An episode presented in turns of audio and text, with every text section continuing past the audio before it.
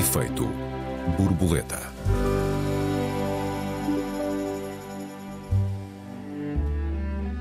A polémica em torno do investimento público nas Jornadas Mundiais da Juventude volta a levantar a questão qual deve ser a posição de facto do Estado português perante a Igreja Católica e, de jure, qual deve ser essa posição. Bem-vindos a mais um Efeito Borboleta, eu sou o Joel Neto. Eu sou a Raquel Varela, bem-vindos. Olá, uh, Raquel, sei que estás diminuída do ponto de vista vocal. Dentro Não é só do, do ponto do de vista vocal. Estou completamente acabada com uma gripe, uma infecção assim daquelas. Olha, melhoras, melhoras para ti. Obrigado por vires, por vires na mesma ao nosso programa.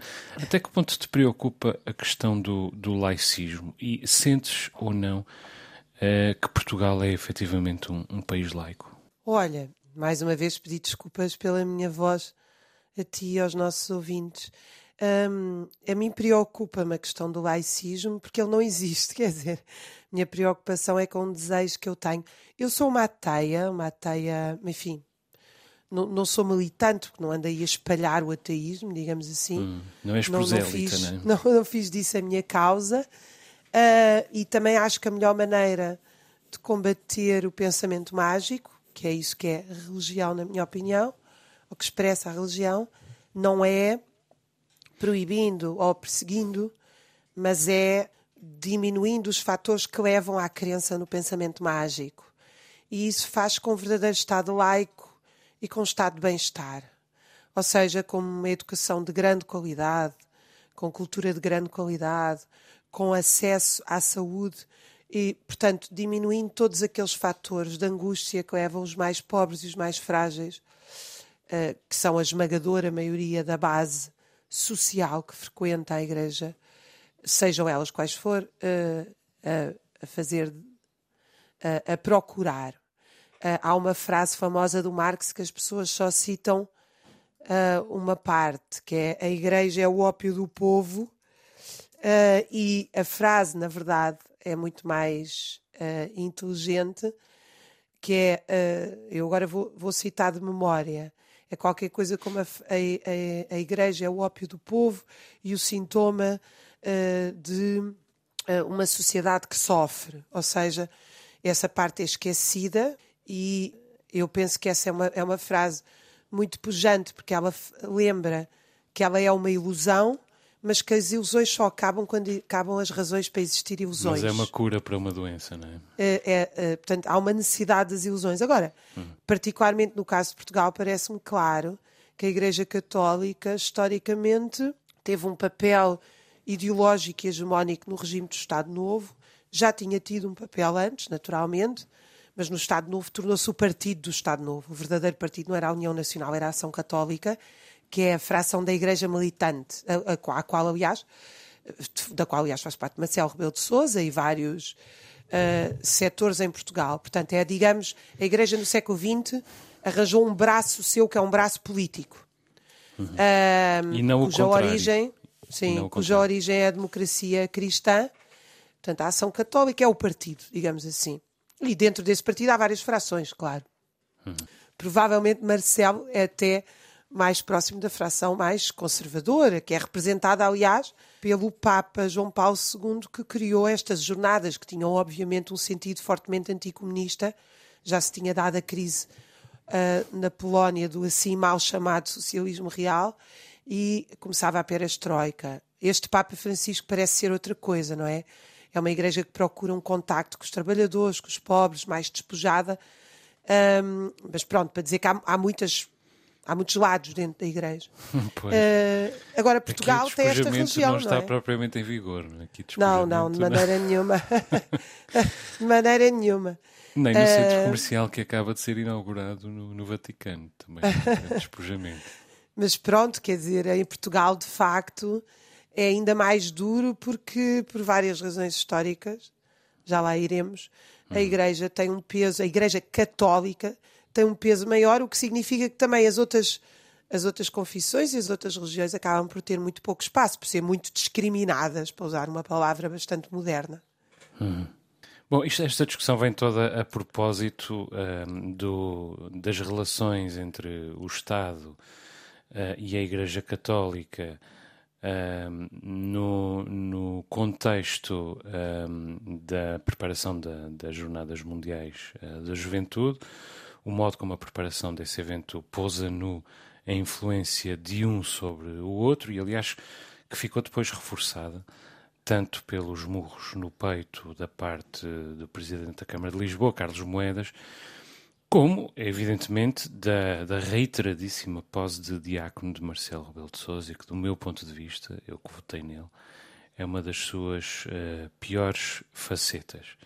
E, aliás, um, ficou também expresso no respeitinho que toda a restante uh, elite política e elite em geral em Portugal uh, dispensaram e continuam a dispensar a Igreja Católica. Bom, eu acho que, em primeiro lugar, é preciso distinguir laicismo de laicidade.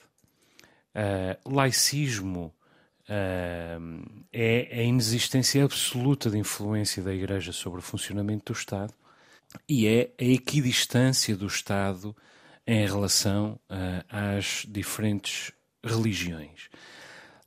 Laicidade é um conceito um pouco mais amplo e também menos intenso, digamos. É a ausência de uma religião oficial e é a separação formal entre as instituições do Estado uh, e, as, e as religiões.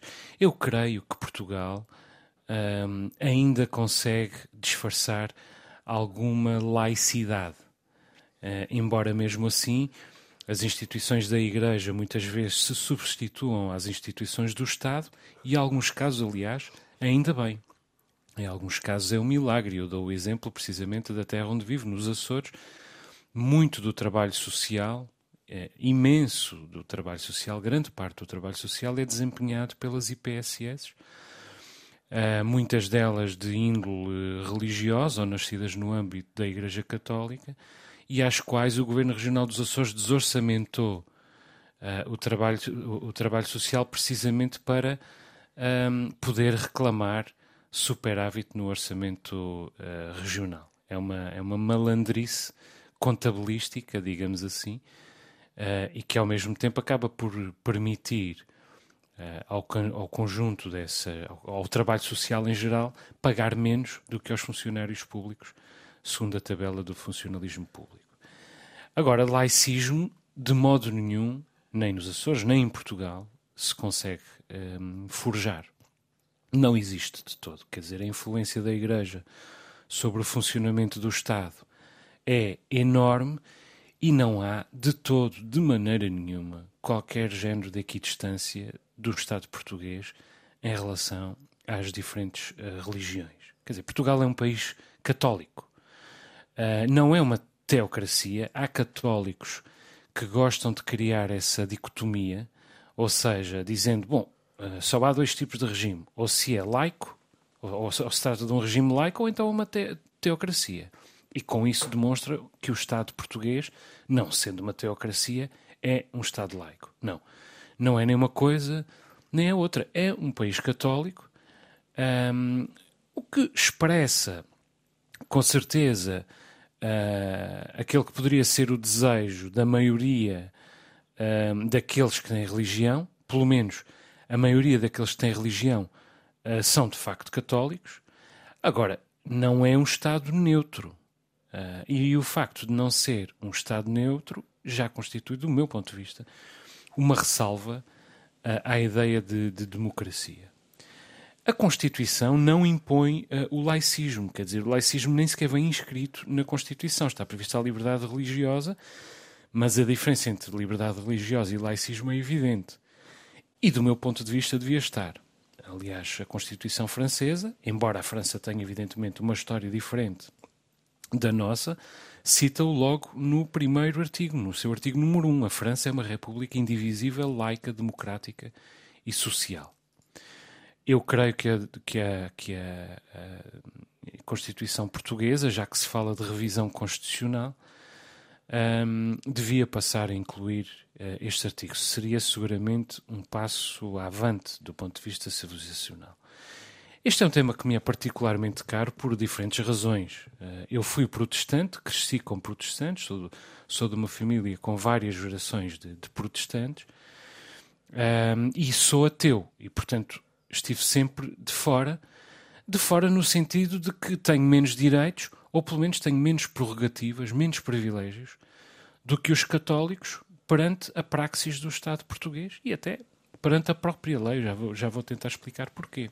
Desde logo não, não digo... vais ter um altar-palco. Uh... não vou, não vou, não vou. E eu não digo isto em defesa dos, dos protestantes, nota bem. Nos Estados Unidos, os protestantes elegeram Trump. No Brasil, elegeram Bolsonaro. E aqui em Portugal, querem eleger André Ventura. Portanto, eu não tenho nada a dizer em defesa dos Embora André Ventura tenha uma relação especial com a Igreja Católica também. Com todas é? as igrejas, com... na verdade. Com... Exato. Que é, e a todas. Igreja Católica com André Ventura, porque nunca se demarcou publicamente é das suas barbaridades. É verdade. Nem as igrejas protestantes, diga-se. Uh, nem a aliança evangélica em geral. Uh, e, uh, mas quer dizer, não sendo, tal como tu, um ateu militante, o único pensamento mágico que me importa é o culto da beleza, o culto do sublime, o culto da, imagina, da imaginação, o pensamento abstrato. Esse é o, o sonho. pensamento. O sonho, o sonho. E gostava realmente de viver num país uh, laico, uh, religiosamente neutro, educado para com as religiões, educado para com os religiosos, mas quer dizer, efetivamente equidistante em relação a elas, e uh, por maioria de razão, sem a canalização de recursos públicos para efeitos de celebração religiosa de, de, de qualquer tipo. Eu não sou anticlerical, repito, acho que Portugal deve ser educado para com as religiões, para com os religiosos das diferentes religiões, mas também para com os cidadãos uh, dos outros Estados. É uma questão de, de educação, é uma questão de humanidade e de civilização. Ainda temos um minuto, Raquel, antes do, do nosso. Olha, eu, eu, queria fazer um apontamento histórico, uhum. mas antes queria, eh, se calhar, discordar contigo numa coisa. Eu uhum. acho que um uma, uma das forças da Igreja Católica, junto uh, da sociedade portuguesa, é o privilégio que tem por parte do Estado junto das IPSS, ou seja, o Estado Social não garante direitos e depois garante um programa assistencial via creches, uh, uh, lares, etc., que são todos, entre aspas, subconcessionados à Igreja Católica. Uhum. E isso uhum. permite à Igreja ter um controle sobre questões fundamentais da reprodução social que não são garantidos através de serviços públicos. Uhum. E eu tive. Uh, várias queixas ao longo da vida de amigas e amigos que não tinham espaços, por exemplo, nas creches porque não eram uh, parte da entourage de determinada igreja em determinado lugar. Raquel, deixa-me só interromper-te aqui. Vamos retomar exatamente aí uh, a nossa discussão na segunda parte. Estamos a chegar ao intervalo. Já retomamos essa ideia. Até já. Até já. Efeito borboleta.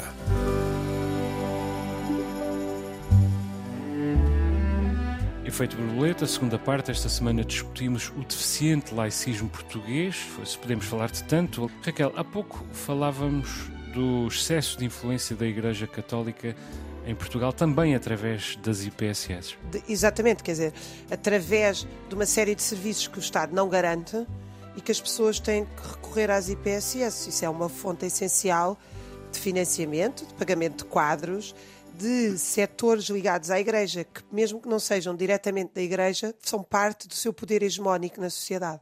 Hum. Eu gostava só de dizer uma coisa, Raquel. Eu, eu uh, aplaudo o trabalho da Igreja uh, nas IPSS uh, eh, nos Açores. por uma questão de emergência, digamos assim, porque não, aqui não estamos a falar de creche, enfim, também estamos a falar de creche, mas estamos a falar, em muitos casos, de socorro imediato um, de, de, de, situações absolutamente limite de violências e de, de, dependências e não há mais ninguém para prestar esse serviço. Mas é evidente que eu, eu próprio também acharia muito mais saudável que esse, esse trabalho não estivesse todo nas mãos uh, da Igreja. Então, entretanto, querias fazer um apontamento histórico. Queria, justamente. E já agora dizer que um, essa, essa essa emergência é justamente aquilo que eu falava no início, ou seja, a Igreja acaba por ocupar um lugar emergencial e a pergunta é porque é que nós temos tanta necessidade emergencial. Uh, é, é, Parece-me que também é tão importante responder a isto no século XXI, não é? Como é que hum. nós continuamos a falar de situações em é que as pessoas não têm o que comer, é nem têm onde dormir, uh, portanto é mesmo enfim, muito deprimente. Um, eu, o meu apontamento histórico é o seguinte: a Igreja, enfim, isto não é, não é meu, é amplamente conhecido na antropologia, na história. A Igreja são dois mil anos de poder, são dois mil anos de Estado. A Igreja era o Estado. Na verdade, a Revolução Francesa acaba com isso.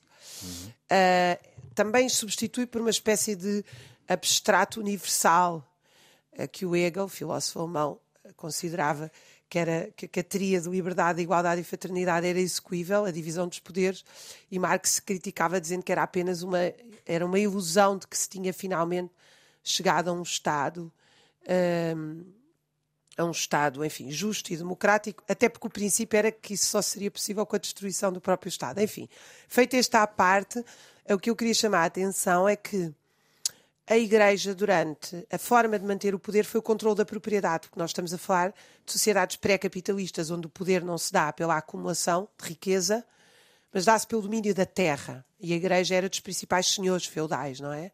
A Igreja é dos principais senhores. E uh, de, nesse tempo, porque é que as mulheres são malditas? Porque as mulheres, nós sabemos sempre uh, se os filhos são nossos, nós mulheres, os homens não. Aliás, no outro dia, um amigo meu, eu não confirmei este número, não o tomem por certo, mas enfim, ele é uma pessoa muito séria, portanto é, é, de, é de ir à procura do número exato.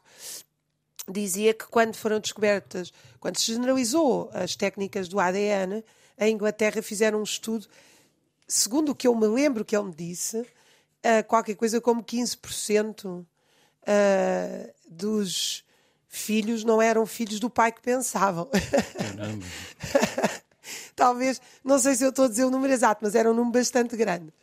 Bom, e evidentemente que a mulher, ao poder ter filhos e ao poder ter filhos de outros, mesmo ao poder ter filhos do legítimo, entre aspas, isso implica a divisão da propriedade. É por isso que nós temos uma igreja de celibato e é por isso que nós temos uma igreja em que a mulher vem da costela do homem, não é?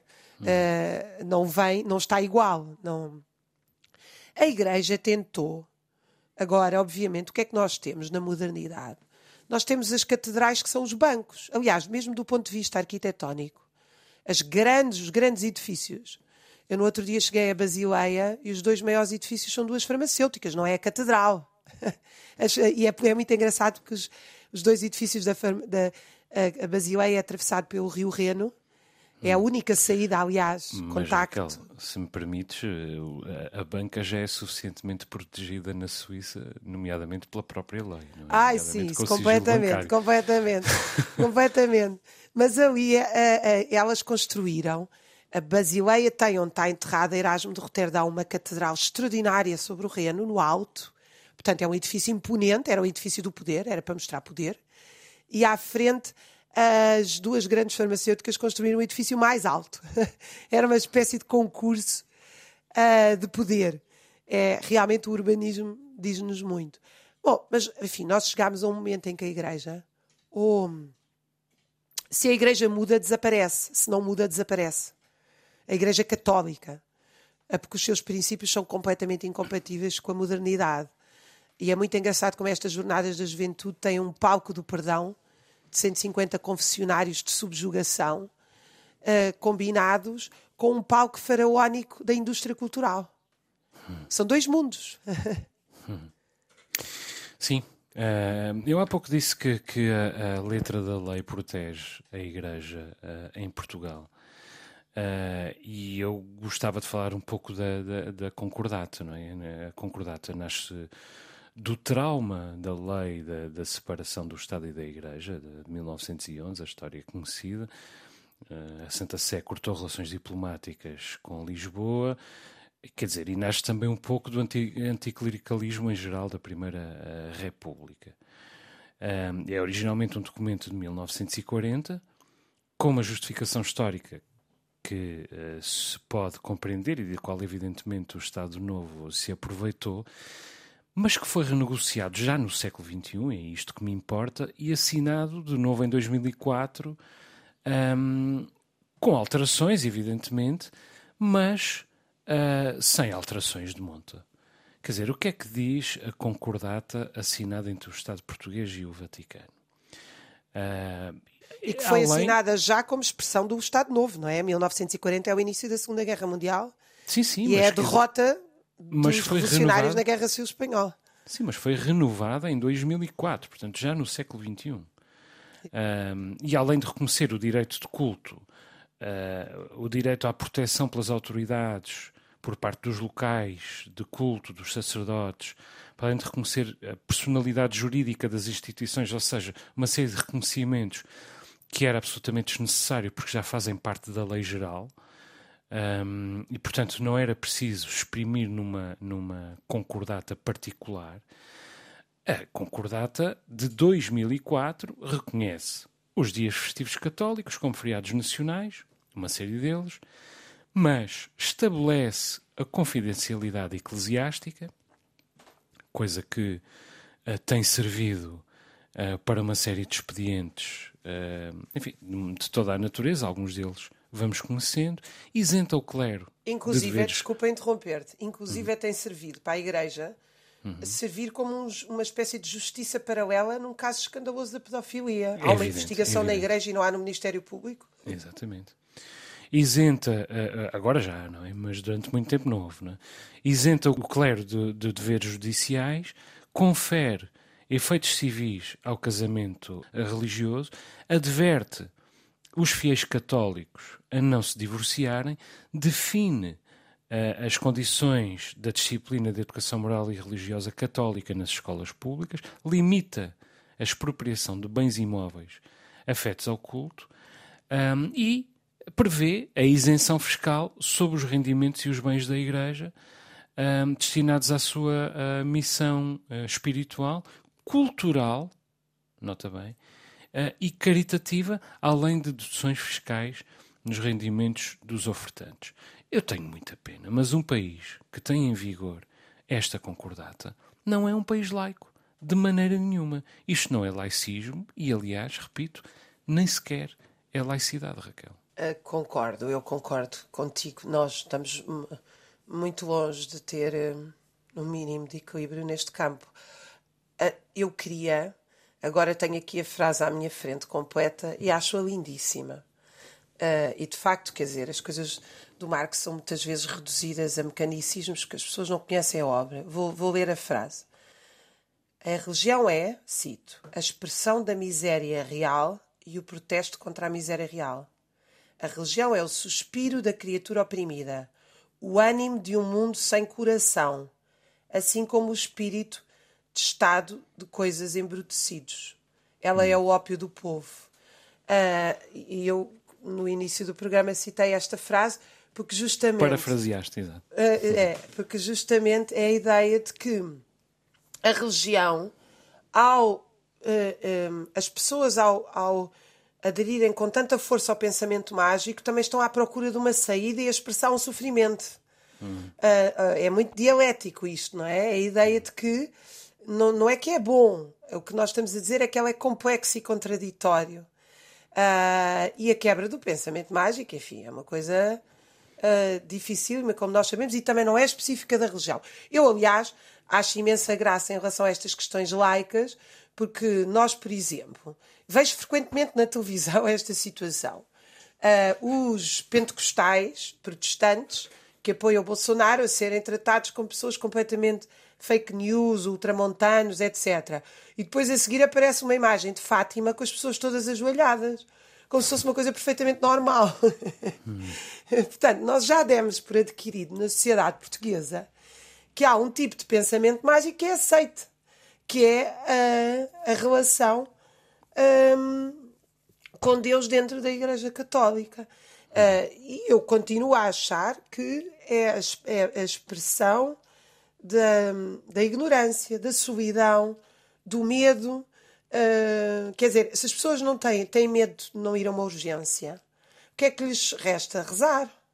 Porque se não há urgência aberta, não é? Quer dizer, portanto, esta questão da solução material dos problemas das pessoas é absolutamente central, mais eficaz, aliás, do que a propaganda antirreligiosa. Por isso é que eu disse que não era uma ateia militante, embora seja uma ateia.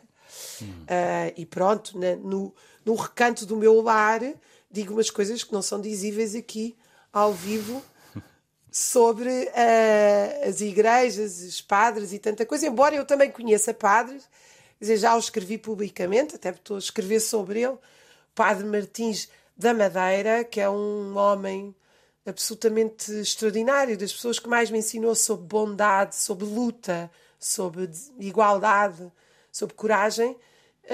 Um, e, e, houve muitos outros dentro da igreja. Portugal teve, aliás, acabou de morrer o Luís Moita, a minha homenagem aqui também é um sacerdote na altura, depois deixou de ser, que lutou contra a guerra colonial. Portanto, há, há, há algum coração verdadeiramente cristão dentro da igreja, mas hum. é um bocadinho como os ricos entrarem nos reinos dos céus. É, é muito difícil en Mais encontrar o cabelo um. passa pelo buraco da agulha. Bom, mas voltando à questão do, do altar palco, é evidente que, que eu assisti ao caso com grande perplexidade, acho profundamente deprimente, não apenas uh, no, no, nos milhões que envolve, nos milhões de euros que envolve, mas o manifesto mau uso que se vai fazer dos dinheiros públicos, mais os murros no peito dos próprios organizadores, que depois de confrontados com o mau uso do dinheiro se indignaram com as suas próprias decisões, como se não lhes pertencesse. Quer dizer, há aqui todo, uma, todo um, um edifício de incúria uh, que é uma vergonha para o Estado e é um contrassenso uh, com as palavras de, de Jesus, um, segundo o qual é suposto darmos o que temos a um pobre e será nosso uh, o reino dos céus. Bom, e tudo isto apenas se um, apenas eh, está a ser discutido porque um jornalista e um só levantou uh, esta questão e depois os outros tiveram de segui-lo, é evidente, mas quer dizer, nem os próprios jornalistas, a maior parte da classe jornalística, mesmo depois de ser um, informada deste, desta organização e destas decisões, não se uh, questionou. Agora, nada disto faria sentido do meu ponto de vista, mesmo que Portugal tivesse 100% de católicos. Não faria sentido, repito, mesmo que todos os portugueses fossem católicos. Não faria sentido por uma questão de princípio. Agora, os portugueses não são realmente todos católicos. Há protestantes, há muçulmanos, há hindus, há testemunhas de Jeová, adventistas, há agnósticos, há ateus. Quer dizer, e a prática uh, do catolicismo ainda está abaixo do número de pessoas que se confessam católicas. Por isso é que as igrejas estão uh, pura e simplesmente vazias ao domingo. Fátima é outro, é outro fenómeno porque soma ou responde ainda a mais dilemas do que os, os dilemas a que a, a religião tradicional, chamemos assim, respondia. E também por isso acabou por ser avocada pelo Vaticano. Agora, muita gente é católica apenas por, por tradição. Uh, eu próprio, aliás, podia dizer que sou católico por, por tradição. Sou católico de uma série de pontos de vista, do ponto de vista cultural, mas também do ponto de vista estético e até do ponto de vista afetivo. Uh, apesar do, do, meu percurso, a Igreja Católica é, é claramente uh, a minha preferida, uh, pela música, pela pintura, toda, toda a arte sacra católica me, me interessa muito, mas inclusive por alguns aspectos da su, do seu humanismo, de que evidentemente o, o, o Papa Francisco é, é um dos intérpretes. Porquê é que eu não me assumo como católico? Porque a religião é efetivamente importante para mim portanto, eu despistei esse problema e tive necessidade de dar um nome àquilo que sou. Sei que sou uh, ateu e por isso me declaro ateu, porque a religião é importante para mim. Ora, os católicos que se assumem como católicos, mas não são praticantes, essa ideia de ser católico não praticante, no fundo é um encolher, um, encolher de ombros que demonstra que essas pessoas não têm realmente a Igreja nem no centro, nem sequer na periferia das suas preocupações. Não é uma preocupação. E se não é uma preocupação, o que isso prova é que não são católicas. E, portanto, na verdade, há muito menos católicos em Portugal uh, do que aquilo que nós uh, gostamos de dizer. Agora, repito, mesmo que fôssemos todos católicos, dinheiro público, não. Milhões, não. É um princípio. E nós temos uh, vituperado muito Carlos Moedas nas últimas, nas últimas semanas, com justiça, mas do ponto de vista dos seus murros no peito, ele é apenas um pouco menos hipócrita do que os outros. Porque, na verdade, toda a elite portuguesa e toda a elite política em particular uh, está a proteger a Igreja Católica, desde logo para se proteger a si mesma também. Uh, penso que aquilo que tu acabaste de dizer, que é uh, Carlos Moedas não é o único, é só mais assumidamente defensor deste projeto. O projeto foi proposto por Marcelo Rebelo de Sousa, que é de facto, uh, digamos assim, um representante politicamente falando, não é? uh, da ala da ação católica dentro uh, do PSD e, na altura, acarinhado, proposto, incentivado por Fernando Medina do PS. E porquê é que eu quis fazer este apontamento? Porque uh, Portugal não foi sempre assim. Nós tivemos um laicismo e até um ateísmo militante na viragem do 19 para o 20, que foi esmagado com o Estado Novo, quando o Estado Novo, que nunca teve um partido fascista como teve a Alemanha ou a Itália, nem nunca precisou, justamente porque o, o, seu partido fascista era a ação católica. A ação católica tinha esse papel, era a argamassa política do regime. O, quando veio o 25 de Abril e a radicalidade da revolução, que fez medo, quer ao PS, quer ao PCP, as pessoas esquecem, fez uh, esta coisa do povo a mandar em si próprio, é uma coisa que assusta realmente a maioria das pessoas e muita gente de esquerda também. E o PS teve uma linha, e o próprio PCP, aliás, embora a Igreja fosse radicalmente militante no Norte e muitas vezes ligada à extrema-direita, como foi o caso de Braga e também do caso da Madeira, aos grupos de extrema-direita, chegaram a invadir a RTP, aliás, eh, na altura. Eh, mas eh, a nota que eu queria deixar foi que houve uma espécie de não tocar na Igreja durante a Revolução, que era, ah, nós tínhamos cometido uns excessos uh, um mata-frados exagerado durante a República entre 1910 e 26. O que aconteceu foi que a lei do aborto, por exemplo, em Portugal, só foi aprovada há, não sei, 15 anos ou, ou 20. Ou seja, a Revolução aprovou tudo menos isso. Porque a Igreja foi deixada. Aliás, o PS vai fazer uma aliança com a Igreja no 25 de novembro. Isso uhum. faz com que a Igreja, ainda hoje, quer pelo seu papel nas IPSS, quer pelo seu papel na construção de ilusões, ou seja, a Igreja continua a ter um papel político em Portugal porque há muitas forças políticas que não o querem pôr em causa. A Igreja Católica, bem entendido. Uhum. Bom, eu gostava também de falar brevemente dos casos de abuso sexual.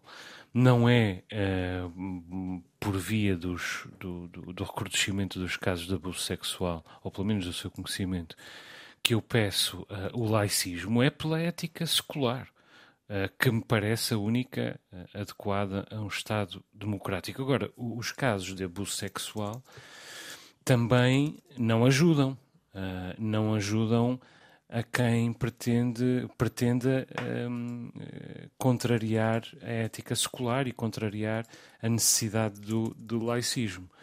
Vamos ver o que é que na próxima semana traz o relatório da Comissão de Pedro Streste, creio que é apresentada apresentado no dia 16.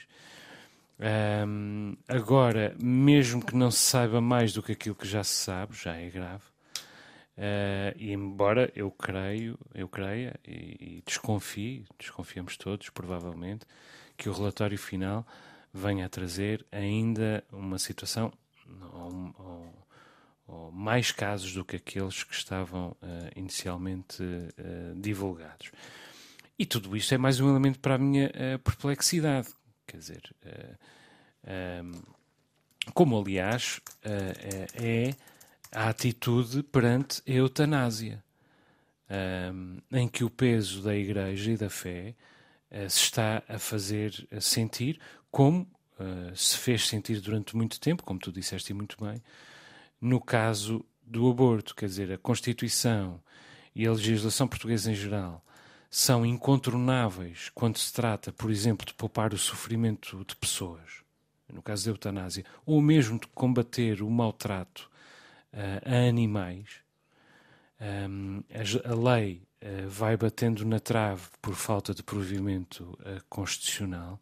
Agora, quando se trata de impor a, a imparcialidade da lei e dos recursos do Estado perante as religiões, aí uh, o edifício legal já não tem uh, interesse nenhum, nem o edifício legal, do, nem do ponto de vista do espírito, nem do ponto de vista, e muito menos do ponto de vista da letra. É? Portanto, vamos ver agora também se, com o relatório da Comissão de Pedro Streste, se o Código Penal, ao menos o Código Penal, uh, vai ter uh, aplicação. Eu sou capaz de apostar, neste momento era capaz de apostar, em como nenhum só dos acusados chega a ir almoçar à cadeia. Não sei que espécie de fé tens, Raquel. Temos apenas alguns mais. segundos. Não tenho mais, são os segundos para dizer que não tenho fé. não tenho fé, uh, mas, mas tenho muita esperança, uh, enfim, na resistência coletiva e na participação cívica das pessoas. Uh, não aparece sempre, mas quando aparece faz milagres. Muito bem, Raquel. Chegamos ao fim do nosso tempo. Deixamos só recordar aos nossos ouvintes que têm à disposição o seguinte endereço de e-mail, efeitoborboleta.rtp.pt efeitoborboleta.rtp.pt Perguntas, perplexidades, protestos, sugestões são todos bem-vindos. O Efeito Borboleta volta para a semana. Um beijinho, Raquel. Até lá. Um beijinho. Até lá.